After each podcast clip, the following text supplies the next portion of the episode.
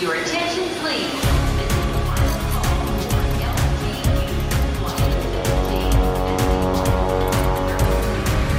A hora dos portugueses. É um gosto e uma forma de manter a ligação à cultura portuguesa. Um clube de leitura na cidade canadiana de Toronto. Na primeira sexta-feira de cada mês, vêm, leem um livro e apresentam o livro no mês seguinte. E esta foi realmente uma maneira de nos mantermos ao corrente do que se publica em Portugal e das novas tendências, a maneira como se manifesta a cultura, como se desenvolver a cultura em português em Portugal, a escrita também, não é? O clube de leitura funciona na Casa do Alentejo, em Toronto, no Canadá.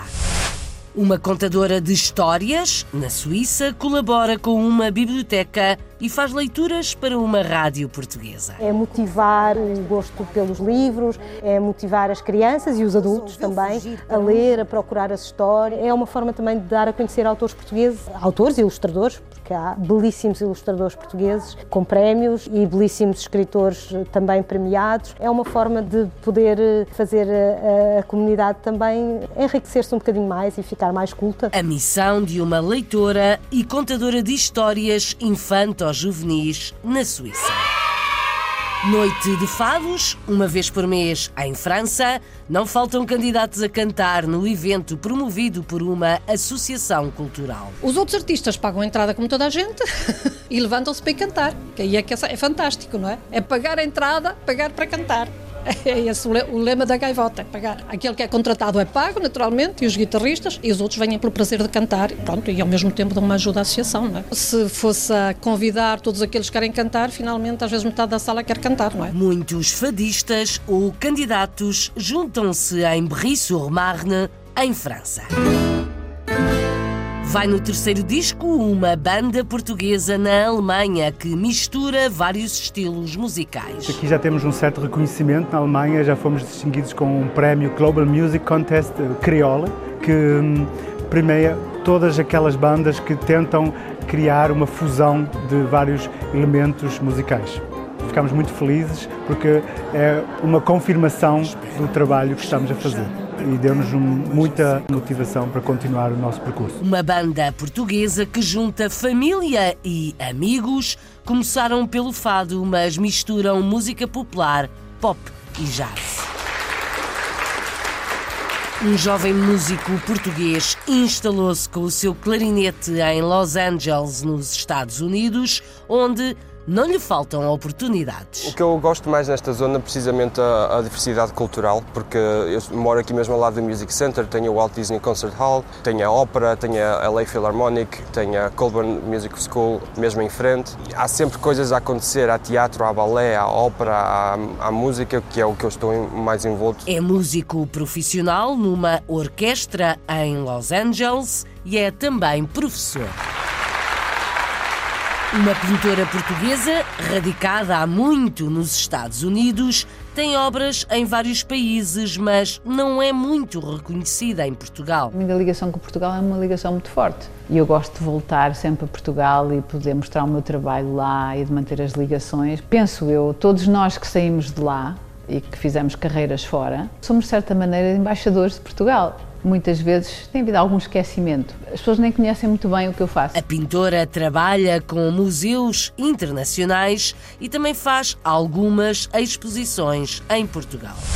Um artista multifacetado colabora com a mais antiga companhia de teatro no Reino Unido, onde encontrou a oportunidade de que precisava. Aqui no Reino Unido encontrei alguma estabilidade, porque eu trabalho como professor suplente, isto é, todos os dias de manhã as escolas ligam-me e eu vou substituir um professor e às quatro estou em casa. Isso dá-me segurança financeira para fazer aquilo que eu quero e perseguir os projetos em que quero trabalhar e as áreas em que quero trabalhar. Atualmente, o artista cria ambientes sonoros para a mais antiga companhia de teatro do Reino Unido. Uma pequena fábrica de doces conventuais portugueses na região de São Paulo vende para quase todo o Brasil. Nós fornecemos os doces para docerias, padarias, restaurantes, cafés, para eventos. Nós fazemos os mesmos doces em tamanho mini, que são para eventos. Nós temos atualmente uma linha de 21 tipos de doces, sendo o carro-chefe ainda o pastel de Santa Clara, depois o pastel de nata. Algumas das receitas têm origem no convento de Santa Clara, em Coimbra. Londres, Luxemburgo, Genebra, Rio de Janeiro, Paris, Caracas, São Paulo, São Francisco, Lyon, Manchester, Sydney. A hora dos portugueses. Antes da música, começamos pelos doces.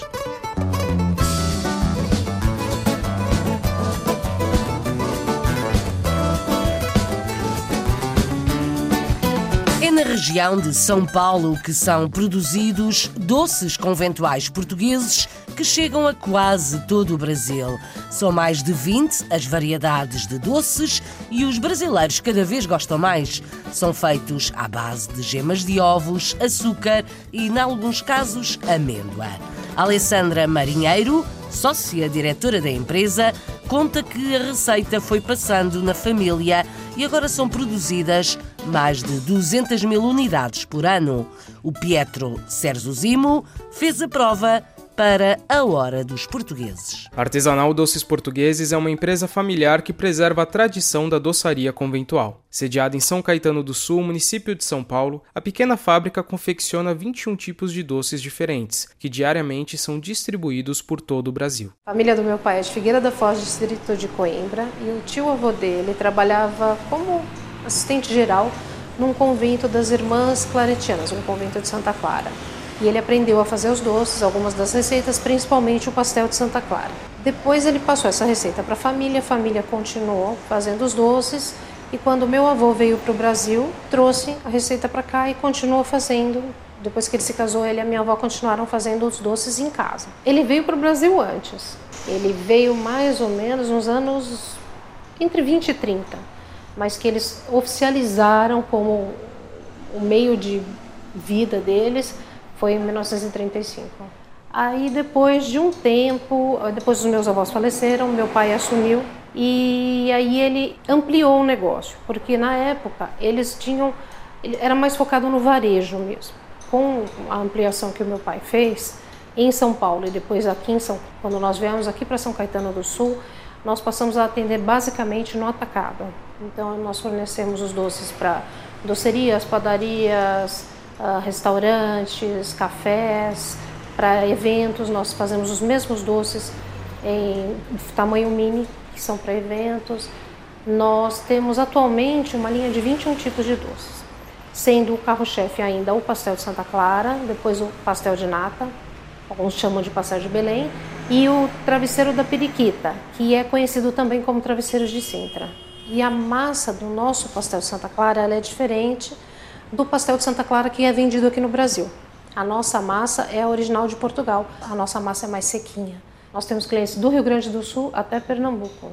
Então passa por nós temos clientes em Minas, em Brasília, em outras cidades, do, em outros locais do Nordeste, no Sul, também em Santa Catarina. Nós temos vários clientes em Santa Catarina. Atualmente nós já tivemos épocas um pouco melhores por causa da, da própria situação do país, né? mas no momento nós estamos em torno de 200 mil doces por ano. Nós temos notado nos últimos anos é um aumento do interesse pelo produto português. Então nós temos muito, muitos clientes aqui na loja, por exemplo, que eles falam, olha, eu agora só tiro férias em Portugal. Ah, eu, porque eu tenho parentes morando em Portugal, então agora eu vou duas vezes, três vezes por ano em Portugal. Aí eu aprendi, eu peguei o gosto pelo doce. Então o brasileiro ele realmente ele está se afeiçoando a, a cultura portuguesa, as tradições e, obviamente, a gastronomia que para a gente é bastante favorável. Alessandra Marinheiro, à frente de uma pequena fábrica de doces conventuais portugueses produzidos na região de São Paulo. Já lá vão 85 anos. Hoje em dia chegam a quase todo o Brasil.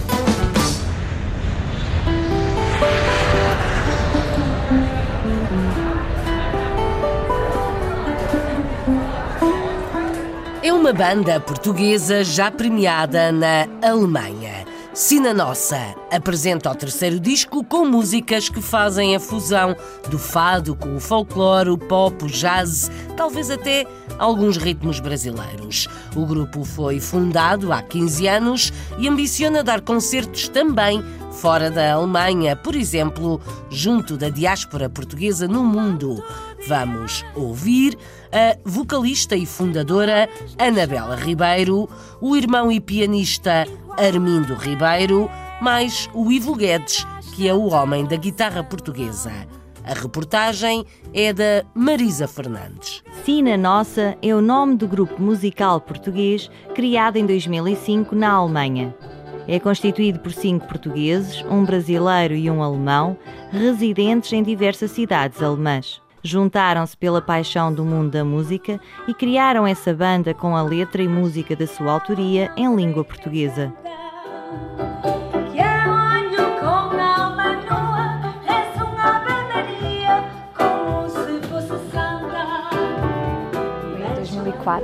Que eu tive essa ideia já há muitos anos que eu tenho esta paixão por música e participei em vários conjuntos e sempre fazia parte alguém da minha família, seja o meu irmão ou o meu marido, Jorge. E então eu telefonei para o meu irmão e disse assim: Olha, com muito gosto gostava de ter uma música e um grupo que pudesse, uh, além dos três anos que já cantava música fado tradicional, pudesse exprimir com as minhas palavras e com as minhas uh, melodias o que eu estava a sentir, o que eu tinha para dar e para cantar ao mundo. Então teve esse grande prazer de juntar os músicos todos que me diziam alguma coisa que eu tenho um certo carinho e formámos o grupo Cine Nossa. Temos o Armindo Ribeiro, que é o meu irmão, canta e que toca o piano. Temos o Jorge Rodrigues, que é o meu marido, toca bateria, percussão e canta. Temos o André de Caires, que toca o contrabaixo. Temos o eh, Adélio Lopes, que toca o acordeão. Temos o Ivo Guedes, que toca a guitarra portuguesa. E temos o André Krenner, que toca a guitarra, a viola normal. Já editaram dois álbuns e recentemente apresentaram o seu terceiro disco na cidade de Una, perto de Dortmund. Chama-se Concreto Utopia e estará à venda a partir de março. Agora em 2020 vai sair o nosso álbum novo, Concreto Utopia, que é, digamos, uma continuação do nosso percurso. Começamos com Fado em Ação, depois com o nosso álbum Alforria e agora chegamos a outro patamar ainda mais livre, mais o nosso próprio estilo, com Concreta Utopia, que é aquela utopia que uh, existe quando estamos juntos e fazemos música. Eu acho que quem ouvir o nosso, o nosso CD, este trabalho discográfico novo, vai entender que há aqui uma ligação uns com os outros muito familiar e dou o meu contributo para este trabalho fantástico. Embora o fado seja o género musical principal do Cine Nossa, os músicos fundem as suas raízes musicais com elementos da música clássica, jazz, pop e folclore, tornando o seu próprio estilo musical diferente, inclusive já foram premiados na Alemanha. Aqui já temos um certo reconhecimento na Alemanha, já fomos distinguidos com um prémio Global Music Contest eh, Criolla, que hum, premia todas aquelas bandas que tentam uh, criar uma fusão de vários elementos musicais. Ficamos muito felizes porque é uma confirmação do trabalho que estamos a fazer e deu-nos muita, uh, muita motivação para continuar o nosso percurso. Na Alemanha tanto verde que não sei se estou no norte ou no sul que devo estar. Em Amsterdão, além da chuva, rio, barcos, prostitutas, tantas bicis a passar. Como foi atropelado, aqui vou permanecer. Estradas da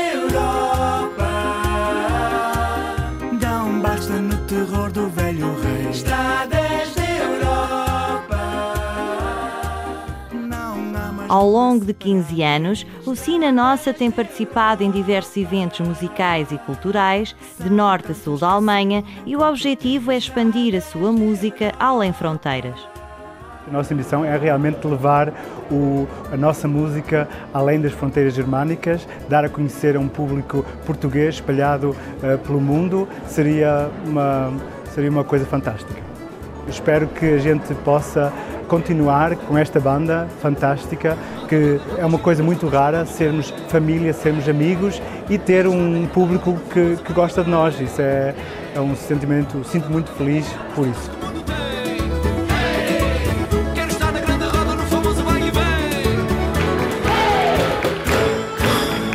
Aplausos para a música portuguesa na Alemanha. Sina Nossa é o nome do grupo que vai no terceiro disco. A hora dos portugueses. Já vamos ouvir fado em França. Por agora, o clarinete. Estados Unidos.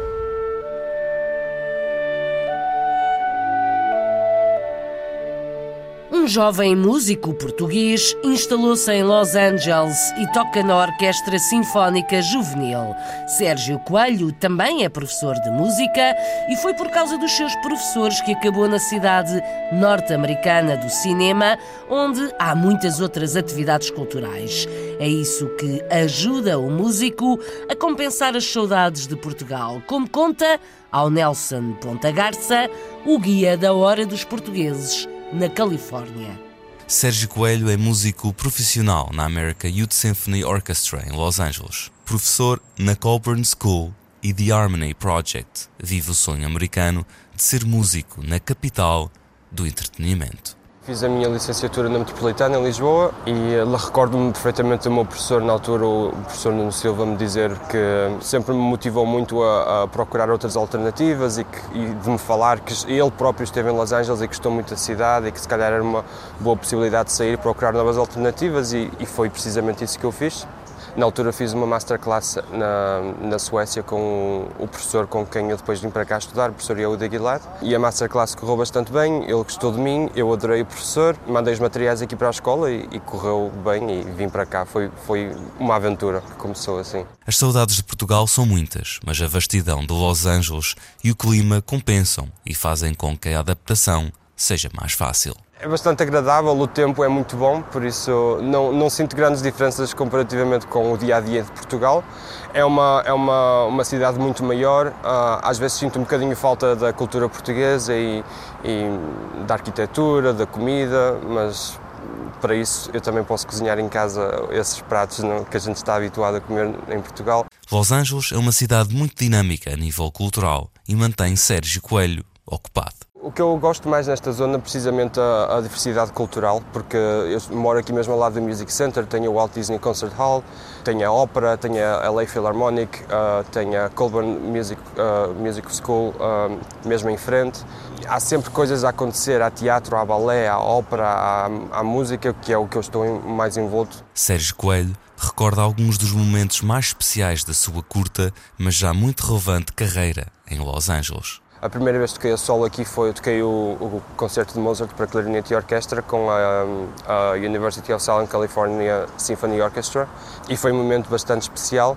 Depois outra performance que tive solo com a orquestra foi com a American Youth Symphony, em, com, com quem toquei o Corigliano Clarinet Concerto um, e também foi uma um momento muito importante, muito agradável. Os amigos e a cultura são aquilo que mais fazem falta a Sérgio Coelho, que já sente falta de falar português com os amigos. É a coisa que eu me sinto mais falta, é, é o país, é a cultura, é os amigos, é tudo. Porque, embora aqui exista uma diversidade cultural muito grande, porque eu tenho amigos de quase todo, todo lado no mundo, mas sinto falta de, por exemplo, falar português. Às vezes, quando, tento, quando estou a falar com os meus pais ou com os meus amigos mesmo ao telemóvel, às vezes já começa a ser um bocadinho mais complicado de lembrar uma palavra ou outra, porque aqui realmente nunca falo português com ninguém. Sérgio Coelho, músico profissional em Los Angeles, Califórnia.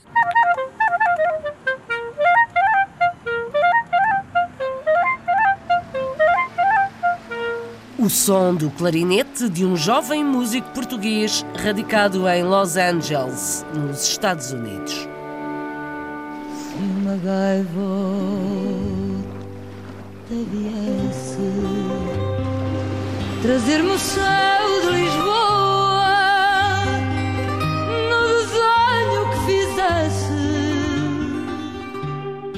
Há uma noite de fado todos os meses num palacete em Brie-sur-Marne, França. É uma iniciativa da Associação Gaivota que promove eventos culturais. As noites de fado atraem tanto franceses como portugueses e há sempre muitos candidatos a cantar entre os espectadores. Os outros artistas pagam a entrada como toda a gente e levantam-se para cantar, que aí é, que é fantástico, não é? É pagar a entrada, pagar para cantar.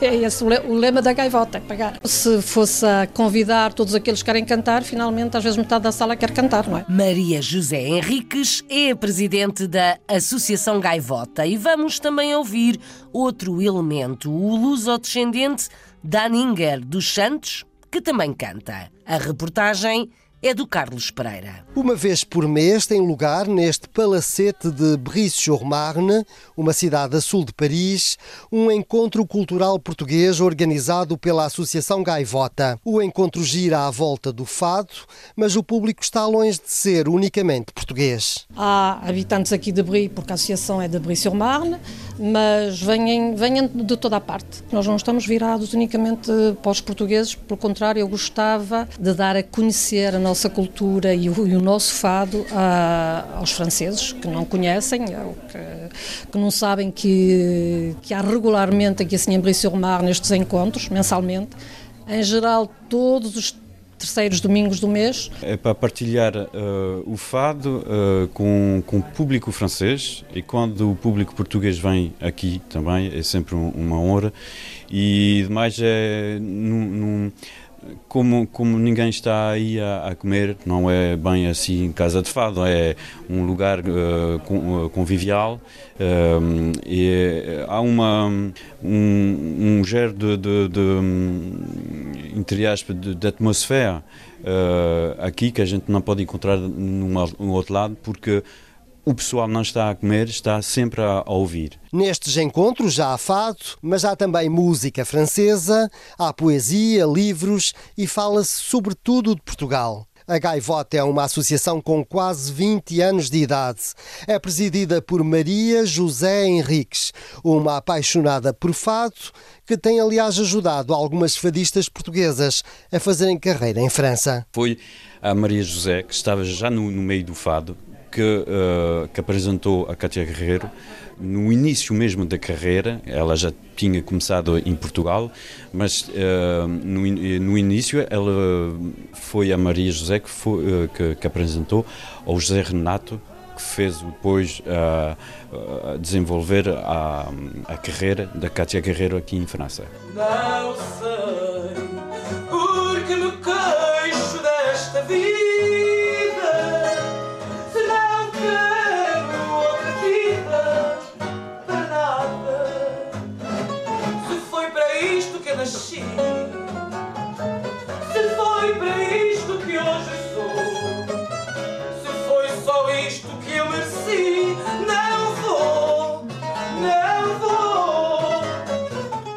A fadista hoje é Jennifer, eh, Jennifer Rainho, portanto, eh, não só vai haver, já vi aqui também o Joaquim Campos, que se veio juntar à Jennifer, mas a artista convidada, portanto, é Jennifer Rainho hoje. Portanto, os outros artistas levantam-se e cantam durante a tarde? Os outros artistas pagam a entrada como toda a gente. e levantam-se para ir cantar, que aí é que é fantástico, não é? É pagar a entrada, pagar para cantar. É esse o lema da gaivota, pagar. Aquele que é contratado é pago, naturalmente, e os guitarristas, e os outros vêm pelo prazer de cantar e, e pronto, e ao mesmo tempo dão uma ajuda à associação, não é? Que Senão é complicado se fosse a convidar todos aqueles que querem cantar, finalmente às vezes metade da sala quer cantar, não é? E um dia talvez consiga que ao chorar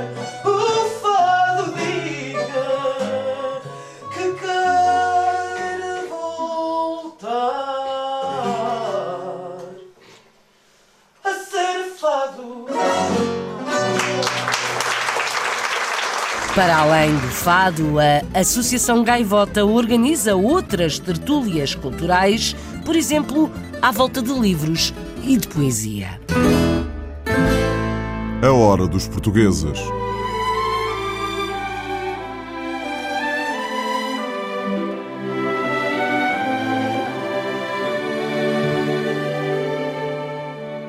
Prazer de contar histórias que uma portuguesa na Suíça colabora com uma biblioteca e tem um espaço numa rádio portuguesa no país. Mariana Mendes já partilhou mais de 100 histórias na rádio e gostava de juntar todos os livros e levá-los a outros pontos da Suíça. Quer contribuir para incentivar o hábito de leitura entre os portugueses. Passa muito tempo na biblioteca de Nyon, onde a responsável conta que não é fácil ter acesso a mais livros portugueses.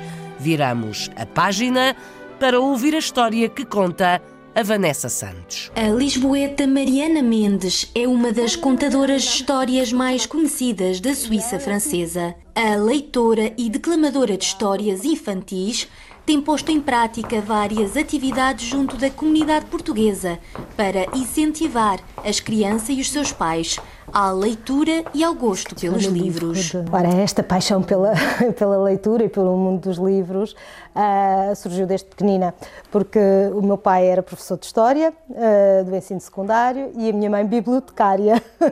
Logo aí tinha em casa dois, dois exemplos de, de leitores e quando comecei a saber ler, não é? Sempre tive esta necessidade de passar a alta voz as leituras que fazia principalmente porque quando gostava muito de, das histórias, gostava de as transmitir aos outros. Com os meus filhos tinha a necessidade de lhes ler histórias, não só uma necessidade, eu acho que, que é uma obrigação de todos os pais uh, ler histórias aos seus filhos e transmitir-lhes esse gosto pela leitura. Vinha frequentemente à biblioteca uh, por causa dos meus filhos, vínhamos uh, assistir à, às horas do conto que eles, uh, que eles fazem aqui na, na biblioteca às quartas-feiras, uma vez por mês. E pronto, criei uma amizade com, com a bibliotecária responsável, a Valérie Toté, e um, comecei a perguntar se tinha este ou aquele livro, a pedir-lhe conselhos também, e ela começou a perceber que eu também percebia alguma coisa de literatura infantil e que poderia, se calhar, também aconselhá-la. E assim foi. Comecei a, a dar-lhe também alguns conselhos de compra de, de livros, a dar-lhe as novidades. É muito difícil encontrar livros em português para comprar. É por isso que pessoas como a Mariana são essenciais para nos ajudar a encontrar editores, autores, livros de qualidade para todas as idades, desde os mais pequenos aos adolescentes. As Histórias da Mariana é o nome da rúbrica bimensal liderada pela contadora de histórias Mariana, num programa de rádio destinado à comunidade portuguesa. O objetivo da rúbrica é o incentivo à leitura, é, é motivar o, gosto pelos livros, é, é, motivar as crianças e os adultos também a ler, a procurar as histórias. É uma forma também de dar a conhecer autores portugueses e, e o que é que se faz, uh, uh, autores e ilustradores, porque há belíssimos ilustradores portugueses com prémios e, e belíssimos escritores também premiados. Portanto, é, é uma forma de, de poder eh, fazer a, a comunidade também enriquecer-se um bocadinho mais e ficar mais culta também. Ao longo destes 3, 4 anos de rúbrica das histórias da Mariana na rádio, eu tenho adquirido imensos livros e já li mais de 100 histórias e já entrevistei também mais de 20 autores e todos esses livros tenho-os em minha posse. Portanto, eu essa coleção de livros que li na rádio, chamo uh, a minha biblioteca dos livros da rádio. E os livros da rádio eu gostaria um dia que pudessem circular pela Suíça, junto da comunidade portuguesa, para poderem ver, tocar, que se tornasse uma biblioteca itinerante. Mariana Mendes, uma contadora de histórias na Suíça.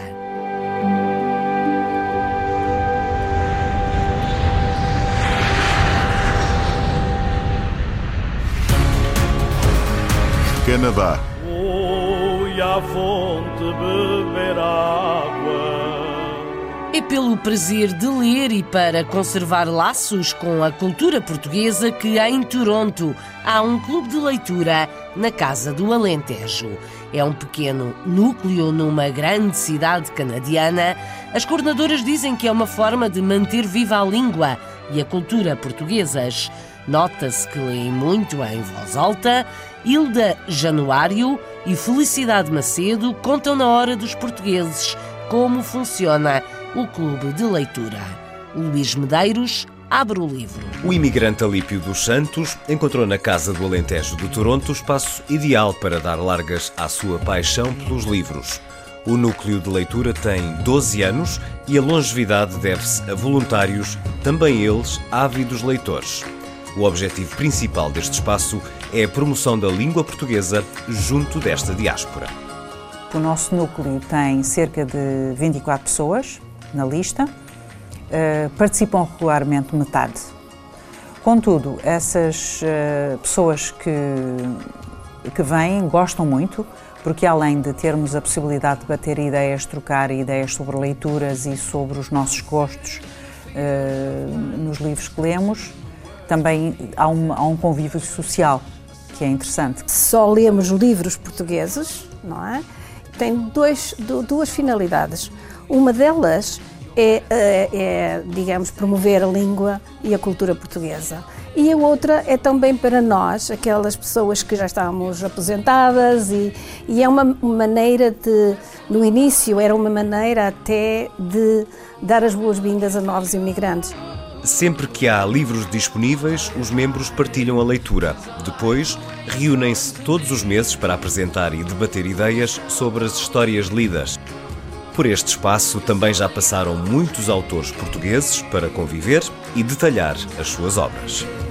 Na primeira sexta-feira de cada mês, vêm, leem um livro, nesse dia escolhemos o livro e a pessoa lê o livro e apresenta o livro no, no mês seguinte.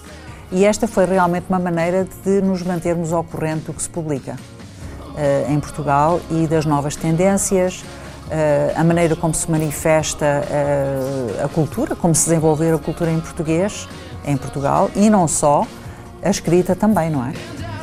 Inês Pedrosa foi uma das escritoras que já visitou o Núcleo de Leitura. Atualmente, o núcleo está em contacto direto com as bibliotecas públicas de Toronto para incentivar a aquisição de livros portugueses além de também promover novos hábitos de leitura relacionados com as tecnologias. Tivemos aqui uma convidada do, um, do nosso, ao nosso núcleo, que é a pessoa que se encarrega de fazer as encomendas dos livros eletrónicos uh, digitais, uh, e-books, para o sistema de, de, das bibliotecas públicas de Toronto. E claro que é um salto que temos de dar, porque em maioria neste nosso núcleo nós temos, somos pessoas já de terceira idade e então são pessoas que realmente gostam do livro físico, não é? O livro físico. Uh, e sabemos que atualmente é difícil arranjar livros físicos, não é? Temos que dar esse salto. Hilda Januário, uma das coordenadoras e leitoras na Casa do Alentejo, em Toronto, no Canadá, para onde às vezes são convidados escritores portugueses.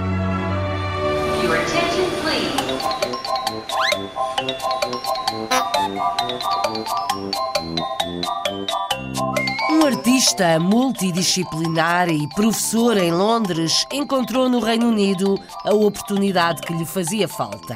Colabora com a mais antiga companhia de teatro do país cria ambientes sonoros para vários tipos de encenações. Nuno Veiga orgulha-se em contar que é especialista em fazer muito com pouco. Quer voltar para Portugal e continuar a dar asas à imaginação. Conta ao microfone do Renato Guerra a sua história. Sou Nuno Veiga, sou artista multidisciplinar e sou natural de Viseu. Então, aos 16 anos já sabia o que é queria fazer. Queria ser professor de Educação Física.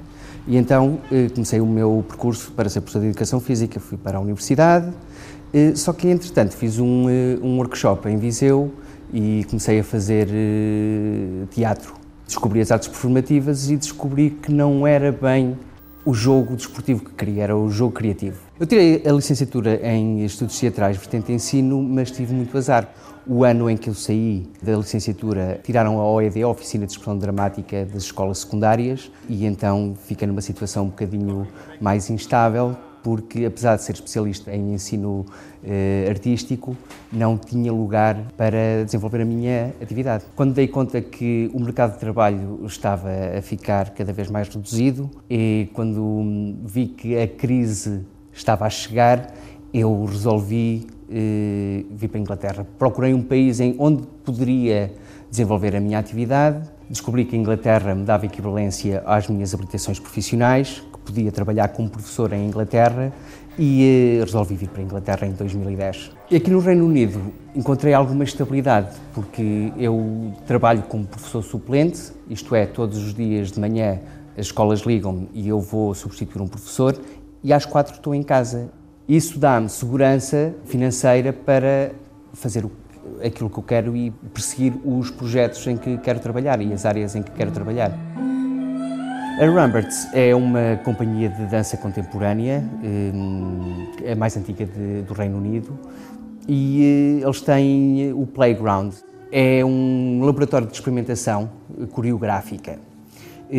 Durante duas horas eu estou a colaborar com um coreógrafo e o coreógrafo está eh, com os bailarinos e hum, durante duas horas temos o desafio de criar alguma coisa para depois mostrar. E eh, é giro porque cada coreógrafo tem as suas particularidades. Há coreógrafos que eu estou a falar durante uma ou duas semanas e a preparar um, uh, o, os ingredientes sonoros para depois improvisar com a coreografia que ele está a fazer, ou então eu tenho uma breve conversa cinco minutos antes de começar. E uh, a pressão é apaixonante. O Reino Unido abriu-lhe um mundo de oportunidades e, apesar disso, Portugal continua no horizonte. Sempre habituei a fazer muitas coisas com poucos recursos e eu acho que é isso que eu posso trazer para Portugal, é fazer muitas coisas com poucos recursos, porque ao fim e ao cabo o que eu preciso é gente e um espaço, porque depois eu consigo fazer com que as pessoas façam as coisas. É essa a minha vocação, é fazer que as pessoas façam as coisas e se exprimam e se descubram e se motivem. Porque se tu és criativo, tu vais ser feliz. E eu acho que tenho esse entusiasmo e de contagiar os outros com esse entusiasmo e fazê-los acreditar que podem fazer alguma coisa. Nuno Veiga, artista multidisciplinar e professor na capital britânica, trabalha com a mais antiga companhia de teatro do Reino Unido.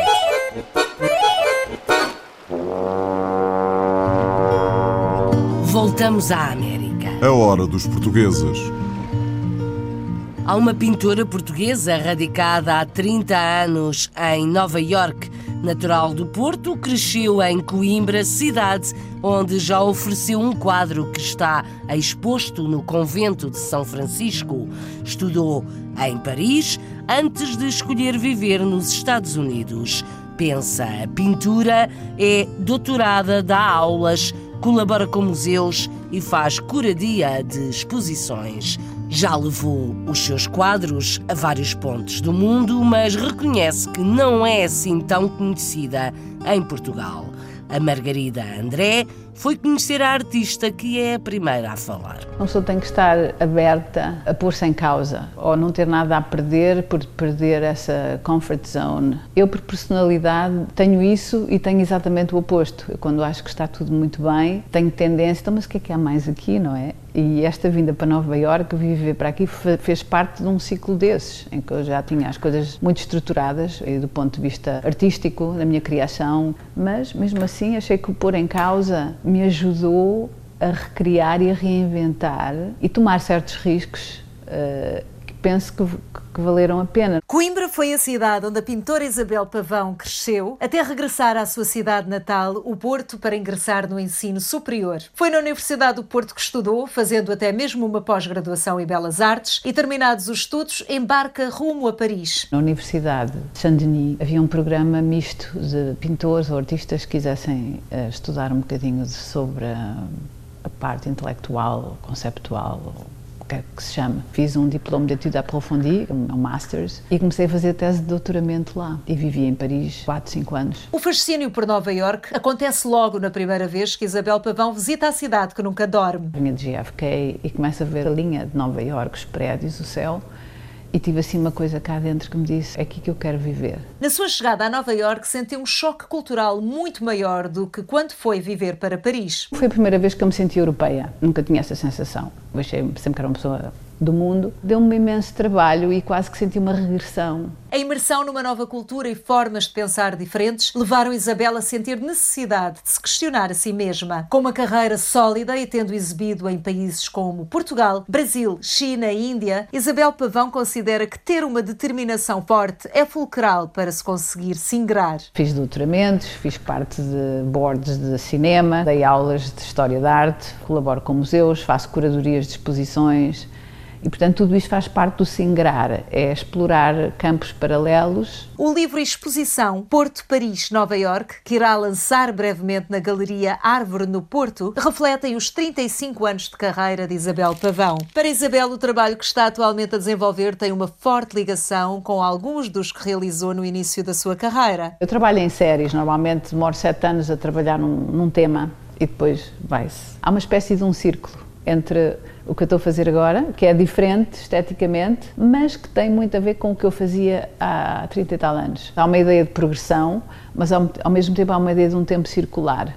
Orgulhosa de ser portuguesa, considera sermos um dos povos que melhor aceita as outras culturas. A minha ligação com Portugal é uma ligação muito forte. Eu acho que nos define o sítio onde nascemos e onde começámos a nossa vida. E eu gosto de voltar sempre a Portugal e poder mostrar o meu trabalho lá e de manter as ligações. Penso eu, todos nós que saímos de lá e que fizemos carreiras fora, somos de certa maneira embaixadores de Portugal. Muitas vezes tem havido algum esquecimento. As pessoas nem conhecem muito bem o que eu faço e para conhecerem melhor realmente só vendo e vendo exposições ou falando dos nomes, eu não tenho essa coisa mediática. Isto é coisa do ego, que as pessoas, ah, eu faço isto e faço aquilo, não. As oportunidades acontecem. É um trabalho muito sério. Com um trabalho reconhecido presente em museus por todo o mundo e ambicionado por colecionadores de arte, Isabel deixou um conselho para os que estão a dar os primeiros passos no mundo da arte. Nós não fomos educados a dar muitos créditos aos instintos. Somos um bocado desconfiados e que é isto, esta coisa que está cá dentro, deixa cá ver se é verdade ou não. Estar aberta também a oportunidades que nem sempre condizem exatamente com o plano que nós temos para nós próprios. Ajudar, poder dar, sem querer exatamente de volta o que se dá. Também penso que isso é uma libertação, poder fazer isso. O conselho de Isabel Pavão, pintora portuguesa radicada em Nova Iorque.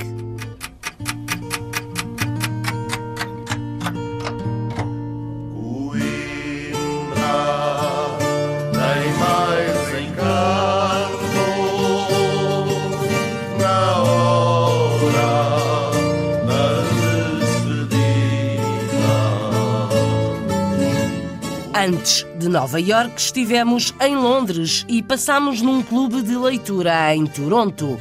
Conhecemos uma contadora de histórias na Suíça, um músico em Los Angeles, uma banda na Alemanha e ouvimos fado em França. No final, como no princípio, doces conventuais portugueses produzidos e vendidos no Brasil. Bom apetite!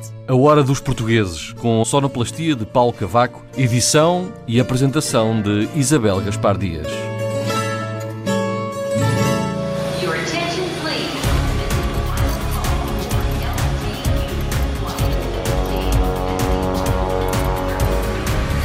A Hora dos Portugueses.